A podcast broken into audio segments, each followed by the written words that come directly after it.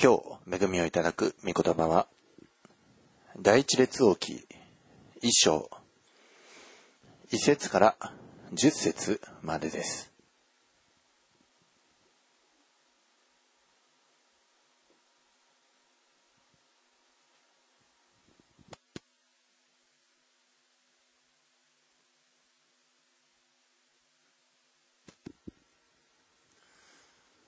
第一列王記一章一節から十節えーはじめに一節をお読みいたします。ダビデ王は年を重ねて老人になっていた。それで余儀をいくら着せても温まらなかった。アメン。お祈りいたします。愛する主よ、今祈られました通りに一日のこの初めの時に我らは見舞いにおいて初物をお捧げいたします。どうか今見舞いにふさわしく整えてください。我らの罪、汚れ、それらを十字架の血潮によって洗い清め、あなたの血潮によって性別して、そしてこの初物の礼拝を尊く清いものとしてください。このしもべの唇を開いてください。あなたが一人一人の耳を開き、真理の霊をもって、我らがこの御言葉の真理を豊かにいただき尽くすことができますように、どうか助けてください。これからの一切をあなたの御手にお委ねして、私たちの愛する主、イエス・キリストのお名前によってお祈りいたします。アーメン。えー第一列王記の始まりは、ダビデ王がえ年を取って、そして、えーいよいよ後継者が必要である、えーその、えー記事から始まります。前の第二サムエル記、ダビデのその人生、ダビデの、えーその流星、ダビデのその境が記されていたんですけども、そのダビデがもういよいよ年を取って、で、そして、えー次の王を選ばなくてはならない。まあ、そういう段になったところから、この第一列王記が始まり、そうして、えーダビデの子ソロモンに続く歴代の王たちが、えー記されているのがこの列王記ですけれども、そのダビデから始まります。ね、ダビデ王は年を重ね重ねて老人になって、で余儀をいくら着せても温まらなかった。で、この時ダビデは、まあ、およそ70歳ぐらいだったでしょう。えーダビデのその統治は、えー30歳の時に始まり、で、70歳まで、40年間、イスラエルとユダを治めていた。えーまあ、初めの7年間は、ヘブロンにおいてユダだけを治め、そしてその後の、33年、えー北イスラエル王国、南ユダ王国、あ、えーまあ、まだ当時はそういう分かりはなかったんですけども、全イスラエルを統一しておりました。で、そのダビデ王がもう年を重ねました。周りの世代も徐々に代替わりをしております。ダビデ王がいかに主に忠実であったか、えーそれを、えー知っている人も、まあ、徐々に、えー他界してゆき、そして、ね、このダビデ王の統治の下の平和な、まあ、最もあまり平和でなかった時期もあるんですけども、えその平和を享受している世代たちが、えどんどん、えね、高官になったり、政府を、え取り仕切ったり、そういう、えー風になっていきました。で、その、えーダビデ王が年を重ねて老人になったところ、えーまあ、彼の家来たちが、えーダビデに、ね王様、あ、えー2節以降をお読みします。そこで、えー彼の家来たちは彼に言った。王様のために一人の若い少女を探してきて、王様にはべらせ、王様の世話をさせ、あなたの懐に寝させ、王様を温めるようにいたしましょう。えー年を取っている、えー年を取ってしまった人に、まあ、このように若い人を、えー一緒に寝かせて、そうして、え温めるようにする。これは、えまあ、昔は、えそのように、まあ、医学、まあ、医学と言いますか、ね、そういうふうに、えまあ、一つの両方ですね、それが捉えていて、そして、えまあ、家来たちが、まあ、王様に、ね、一人の若い女性、若い少女をはべらせて温める、温めるようにしましょう。えー、まあ、そのような提案がなされます。当時は、このようなことが行われていたんですけども、えー、3節以降、こうして彼らは、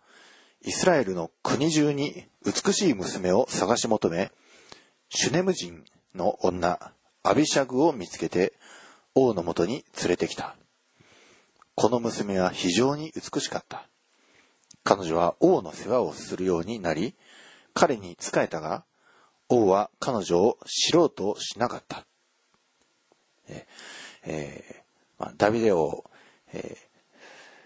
ー、このようにね、若い女性で、しかも、えー、家来たちは国中の中から、ね、美しい女性を探し求めて、ね、女性の中でも美しい女性の方を探し求めて、で、それで、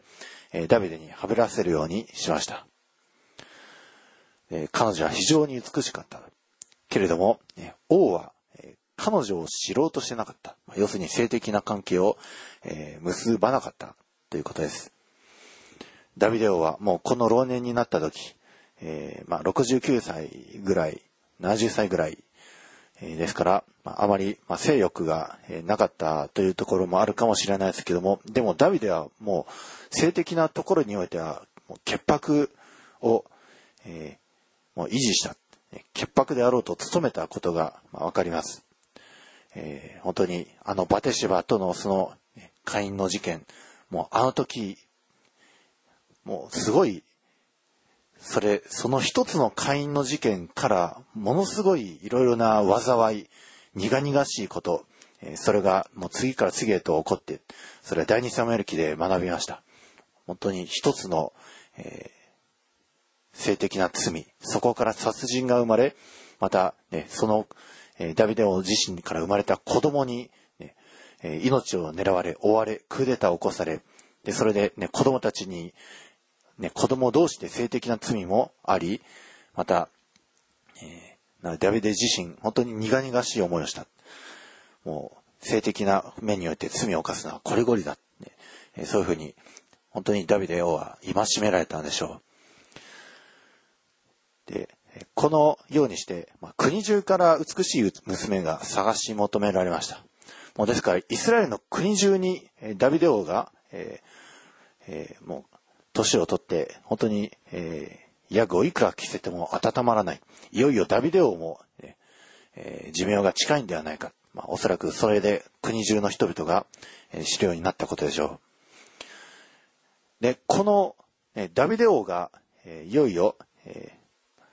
死期が近い。けれども、ダビデは、特に、え具体的に指示していなかったんですね。後継ぎは誰々だというふうに。まあ、もっともですね、えー、主からは示しをいただいておりました。そして、えー、一部の人たちは、ソロモンが、えー、ダビデの次に、えー、後継ぎになるということを、えー、それを主から示されたということを知っておりました。まあ、そのことについてはまた次回見ていきたいんですけども、とにかく、公な形では誰がダビデの次に王になるかというのは、えーね、一般の人たちは知らなかったわけです。で、そこで、まあ、野心がムクムクと起き上がる人が出てくるんですね。え5節からのところです。一方、ハギテの子アドニアは、私が王になろうと言って野心を抱き、戦車、騎兵、それに自分の前を走る者50人を手に入れた。彼の父は存命中、あなたはどうしてこんなことをしたのかと言って彼のことで心を痛めたことがなかった。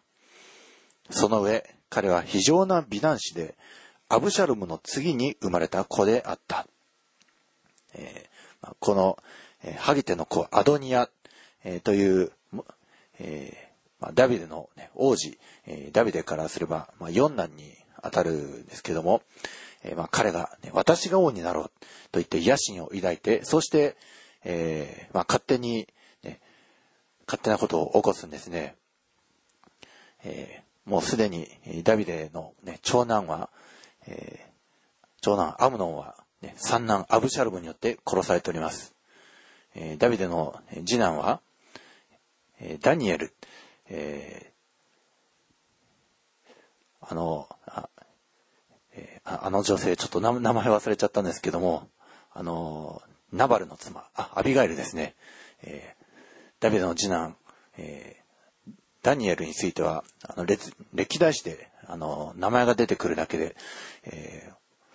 それ以外では名前が特に出てきませんでしたので、まあ、もしかしたらこの時点でもう、えー、死んでいたのかもしれません。まあ、というわけで、この四男のハギテの子アドニア、まあ、彼が、えー、まあ、このまま普通に肉的に考えるならば、えー、一番、えー、上という形でで、それで自分が王になろう。そういうふうに、えー、もしかしたら世間の人たちから目されていたのかもしれません。で、ただこの、えー、アドニアは、え、一部の人は誘って、ね、一部の人は誘わないということを、ね、しているんです。そして、え、彼はこのハギテの子アドニアはどういう人物だったか、え、6節にあるんですけども、まず彼は非常な美男子で、アブシャロムの次に生まれた子でした。アブシャロムも美男子だったんですけども、このハギテの子アドニアも、ね、美美男子でした。ね、ダビデ王の血を継ぐ人は、ね、美男子が多い。きっとダビデも、ね、かなりの美男子だったんでしょう。で、それで、えー、このアドニアは、ね、父の存命中、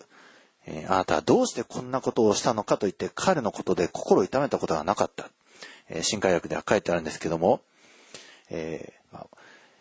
もともとの、あの、あ、キング・ジェームズの方では、えー、要するに、えー、彼の父は、あなたどうしてこんなことをしたのか、ということによって、えー、この彼のことを、彼を不愉快にさせたことがなかった。まあ、というふうに、えー、訳せます。えー、この、心を痛めたというふうに訳されている日本語。えね、彼のことで心を痛めたことがなかった。この心を痛めたという言葉のヘブライ語は、えアツアブ言いまして、で、元々の意味は、え彫刻するという意味です。で、それがえ転じて、ね、痛みを、ね、痛むとか、ね、そういう、えでまあね、彫刻するからには、あの、ね、のみを当てる、ね彫刻される側からすれば痛いでしょうけれども、要するに、このアドニア、ね、要するに父ダビデから、あなたはどうしてこんなことをしたのかと言って彫刻されることがなかった。ねまあ、そういう感じですね。ですから、アドニアは、ね、父ダビデから、心を痛められる。要するに彫刻されたことがなかった。まあ、要するに、ね、しつけがなされてない美男子、王子なんですね、アドニアは。えー、冒頭でお読みしましたのは、信玄。え、あ、これは信玄だ。皆さんなんとなく、えー、分かったと思うんですけど、信玄29章の15節から17節のところを、えー、冒頭でお読みしました。信玄29章の15節からのところをお読みしますと、無知と叱責とは知恵を与える。わがままにさせた子は母に恥を見させる。悪者が増えると背きの罪も増す。しかし、正しい者は彼らの滅びを見る。あなたの子を凝らせ。そうすれば彼はあなたを安らかにし、あなたの心に喜びを与える。アメン。ですから、無知と叱責を、ね、控える子供は、えー、それが育つと、えーね、母親に恥を見させる。そして、えー、ね、将来、ね、しっかりと子供を凝らさ、あの、無知と叱責が与えられた子供が育つならば、ねえー、後々その親は安らかにして心に喜びを与えるようになるんですけども、でもそれを、無知と叱責を控えてわがままにさせる、えー、そういう子は、ね、その逆なんですね。安らかにさせない子になる。心に喜びではなく悲しみを与える子供になってしまう。ですから、しっかりと子供を訓戒しながら育てるということ、これは非常に必要なことです。もしそれを控えているのであるならば、えー、わがままにさせた子供になってしまい、将来その子自身を滅ぼすことになってしまうんです。ね、ただ単に親がロークするというだけでなく、その子が結局のところ、ね、よ、悪く育ってしまって、その身を滅ぼすことになってしまう。で、このアドニアは結局ですね、父親ダビデ王によって、ね、あの、叱責されたり、彫刻されたり、ね、心痛められたりすることがなかった。で、それで、えー、ね、美男子で、王子で、えー、もう人を、えー、説得することも、まあ、きっと長けていたでしょう。人を操作することは長けていたでしょう。ね、小さい頃から、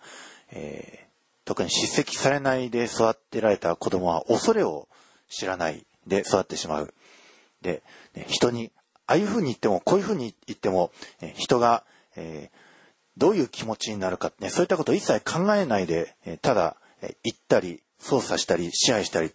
そういうふうになってしまう。まあ、アドニアは、えー、まあ、の、後の記述見ればわかるんですけど、そういうふうに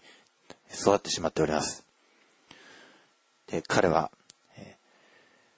ー、このようにして野心を抱いて、私が王になろう。ね、そういうふうに言って、えー、まあ、戦車騎兵、それに自分の前を走る者50人を手に入れて、で、そうして、えー、ことを起こすんですね。えー、で、7節から。彼は、テルヤの子、ヨアブと、祭司エブヤタルに相談をしたので、彼らはアドニアを支持するようになった。しかし、祭司ツァドクとエホヤダの子ベナヤと預言者ナタン、それにシムイとレイ、およびダビドの勇士たちはアドニアに組みしなかった。えー、二分化されます。このアドニア、えー、まあ、かなり美男子、そして若い、そしてこのように、えー、勢いもあるし、また、えまあ、世間から、もしかしたらこのアドニアが、ね、なるんじゃないか、まあ、最も有力視されていたんですね。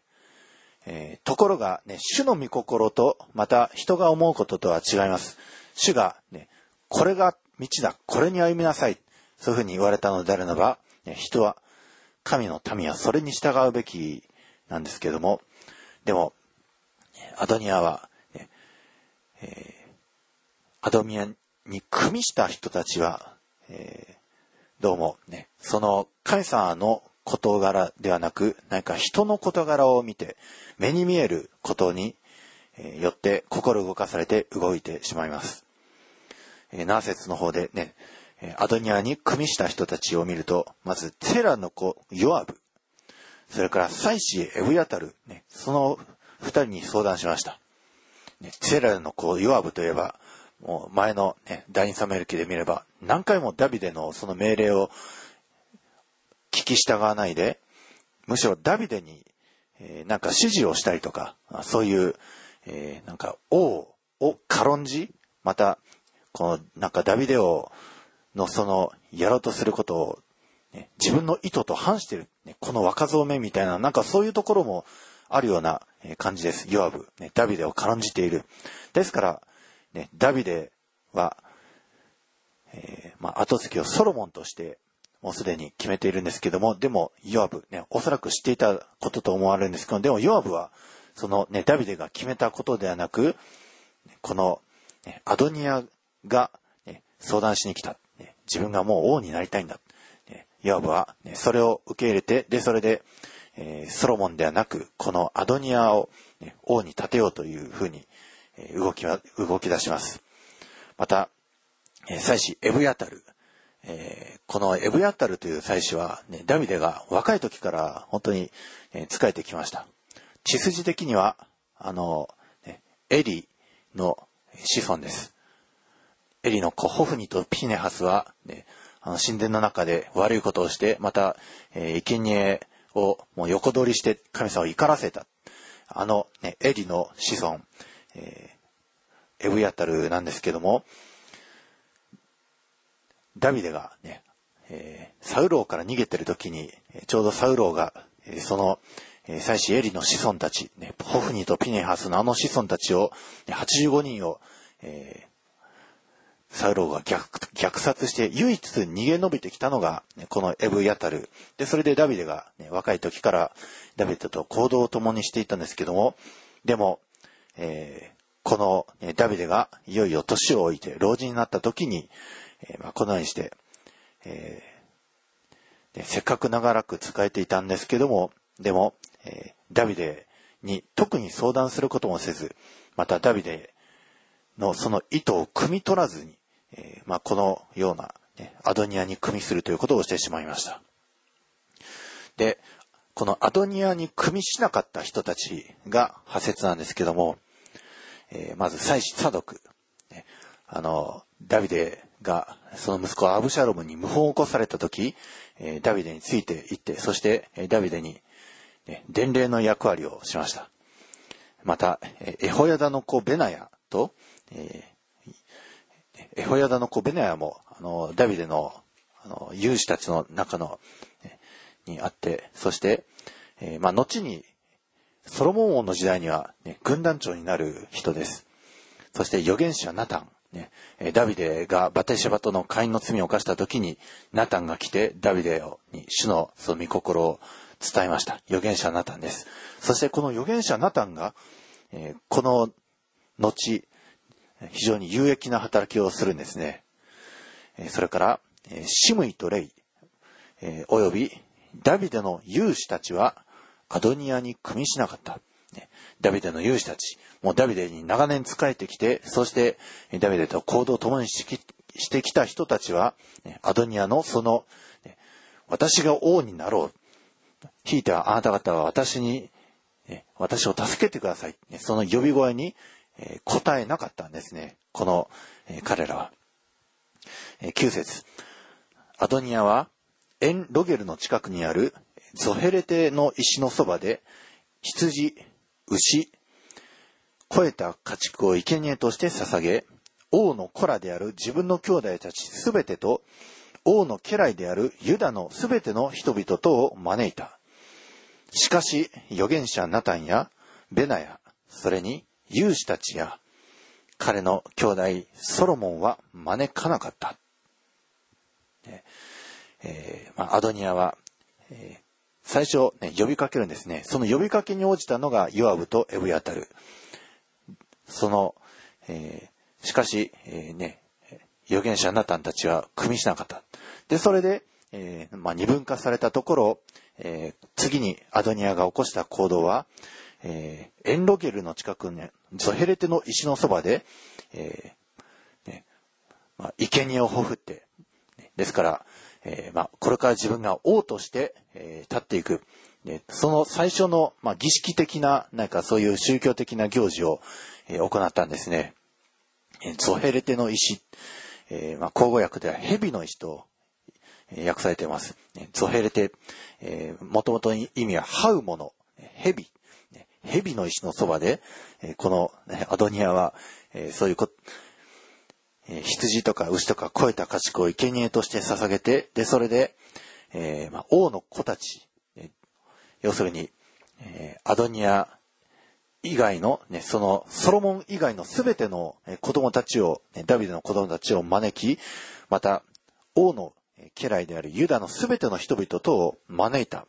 まあ、けれども、預言者ナタンや、またベナヤ、それにダビデの勇士たちは、そして、ね、彼の兄弟ソロモンは招かなかった。で、ここでアドニアは最も大事な人を、ね、招かなかった。えー、要するに父親ですね。父親ダビデ王に無断でこのことをしたんです。ねまあ、後の方見ればわかるんですけど、ダビデ王はこのことを知らないでいたんです。知らなかった。要するにアドニアは、ね、自分が王になろうと言いつつも、父親に無断で、その、王になるための儀式を行い、また、無断でイスラエルの人々を招いて、で、それでイスラエルの人々の中で、でも、えー、その呼びかけに応じなかった人たちがいるんですね。ですから、このことを、ね、えー、このアドニアがしたことは、えー、自分勝手にしたんですね。何か公にえー、お墨付きをいただいてということではなく、勢いでもって、あるいは、えー、もう策略的に、ね、意図をしてですね、一部を招いて一部を招かない、ねえー、心にやましいことがある人がすることです。ね、ある人たちに対しては、ね、あの顔を立てて、ある人たちは無視して、でそれで、えー、自分の好きなことを行う。このようなことをアドニアはして、そうして、え彼は、ね、王になるための儀式を行ったんです。一見すると、ね、イスラエルを二分化してしまうような、ね、分断してしまうかのような危機的な状況、ね、後継ぎ争いということ、ね、ダビデが、えー、自分がこんなにも高齢になって、もう、えー、ヤグをいくら着ても温まらないような、そういう風になるまで、後継ぎはソロモンだということを明確にしなかったというダビデの、まあ、そのこともあるでしょう。でも、この危機は実はね、転じて後のソロモン王のその知性において実は、ね、かえって、まあ良いことになるんですね。逆にこの、えー、ダビデ王家、ね、それに対しての不忠実な人たちがね、ここで、ね、フィルタリングされたわけです。えー、このね、テラの子ヨアブも、ね、アドニアに組みしました。ね、いよいよ、えヨアブ、このことによって、えー、ヨアブのその今までしてきたダビデに対する不忠実のその報いを、ね、いよいよ、ね、受ける日が近くなります。また、この祭司エブヤタル、えー、エリの子孫です。えー、まあ、出エジプト記に遡るとですね、あ、えー、民数記に遡ると、えー、大祭司、えー、アロンの、ね、子供、アロンの孫に当たる人にピネハスという人がいるんですけども、ピネハスは非常に、ね、忠実に主のその妬みを自分の妬みとして、ね、あの、イスラエルの中で集会が行われているところで、ね、みだらなことをした男女を、ね、もう槍で一突きに刺して、で、それで主が、ね、祭司ピネハスは私の憤りを自分の憤りとして、ね、忠実にした。だからピネハスの子孫が、常しえに祭司の子孫となっていく。そういうふうに主が定められたんですけども、でも実を言うと、あの、サムエル記のね、エリ、えー、あの、ね、エリの子供、ホフニとピネハス、まあ、ピネハスと同じ名前なんですけども、でもその神殿で悪いことをして、ね生徒たちのその、えー、捧げのくすねた、えー、エリの血筋は実はピネハスの血筋ではないんですね。ですから、えー、この、えー、祭司エブヤタル、え、彼もこのアドニアに組みしたことによって、えー、そのエリ系の祭司は、えー、立たれ、あの、主の見前に立つことがね、立たれて、そして正当なピネハスの子孫である、え、この発節の祭司サドク。この祭司サドクは、ピネハス家の子孫です。この祭司サドクが建てられる。まあ、このように、ね、主の御心がもう大昔から建てられた主の御心が成就する、その形にいよいよ、まあ、なっていくわけです。一見、ね、このダビデの代の、この出来事、一見すると、何か良くない災いの出来事のように思える。けれども、でも主の身胸はしっかりと、ね、裏で動いてるんです。そして、いよいよ、ね、このダビデ王、ね、彼の、えー、後に続く王たち、その子孫たち、ね、ソロモンから続く、えー、歴代のダビデ王家の血筋の王たちが建てられていくんですけども、まあ、しかしね、えー、この歴史、この世界は神様と人との、ね、コラボレーションで動く、ね、昨日の手術メッセージでもちょっとだけ語りました。ね、神と人とのその共同作業で動いていくんですけども、でもソロモン王以降、そのコラボレーションがうまくいきませんでした。うまくいってれば、もっと違った歴史が、ね、あったでしょう。けれども、ね、人が神様をおろそかにして、で、それで行くと、また、ね、歴史的な迂回経路を、ね、主のご計画の成就がまた先延ばしになってしまったり、ね、そういうことになってしまうんですけども、とにかく、えー人が不忠実、人が罪を犯しても、それで神の御心が損なわれるということではありません。ね、たとえ全ての人が不真実であったとしても、主は真実なお方です。主の真実は必ず成就していきます。えー、この、今回の出来事、ね、あの、一見イスラエルが今後二分化されてしまうような、なんか災いの元であるかのようなものですけども、でも、これが逆に主は、ね、益として用いてくださる。このことを私たち見ることができます。どうか皆さんは、ね、主の身胸に従って忠実に歩んで、災いに陥ることなく、幸いな、健やかな、皆さんの歴史を、ね、これからの人生の歴史を刻んでいくものでありますように、イエス様の名前をやって祝福いたします。アメン。愛する主よ。私たちというこの一つの人生の歴史において、本当に子供の時代があり、大人の時代もあり、子供を養育するべき時もあり、そして、後、後継ぎ、本当に信仰の継承をしていくものでですけれども、それを誤ってしまうこともあります。主よ、本当に、それは苦々しい結果をもたらしてしまいます。私たちはしっかりと、子育ての目において、また、信仰を受け継がせるということにおいては、抜かりなく行うことができますように、主をどうか助けてください。このハギテの子アドニア、彼は彼自身の傲慢、また彼が戒めを受けず、また父親からのその訓戒を受けるということをもせずに育ったゆえにこの災いがもたらされてしまいました。主よ、どうか私たちはそのような二の鉄を踏むことなく、しっかりと御言葉を、またあなたを信じる信仰を継承していくものでありますように。どうか生徒たち一人一人をお守りください。その家族を守り、そして信仰の継続を、また結婚を、その家庭を築き上げていく技を祝福してください。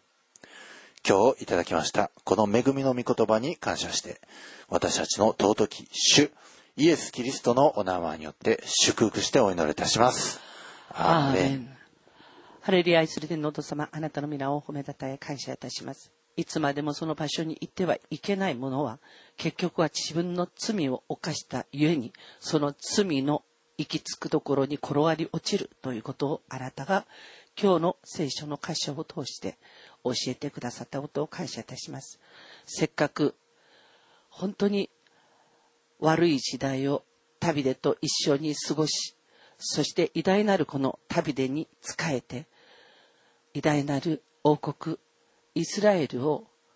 言語にしたヨアブでしたが、後に彼は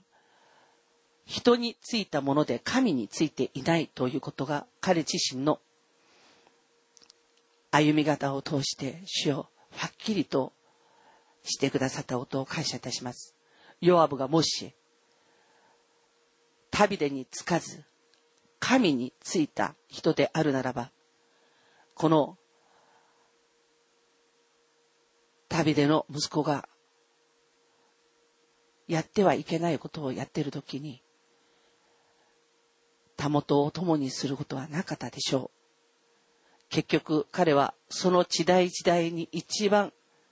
良さそうな人について自分の志を貫いていたということをこれではっきりと主よあなたが分かるようにしてくださったことを感謝いたします。私たちもこの教会生活の中においてカリスマ的なそういう人主にあって油注がれた人その人に惹かれてしまい神あなた自身に私たちの心を薄れてしまいがちな時があるかと思います。主よこの時間あなたに祈ります。人の主義主張その真偽に貫かれたそのかっこよさに惹かれてその人に加勢するものではなく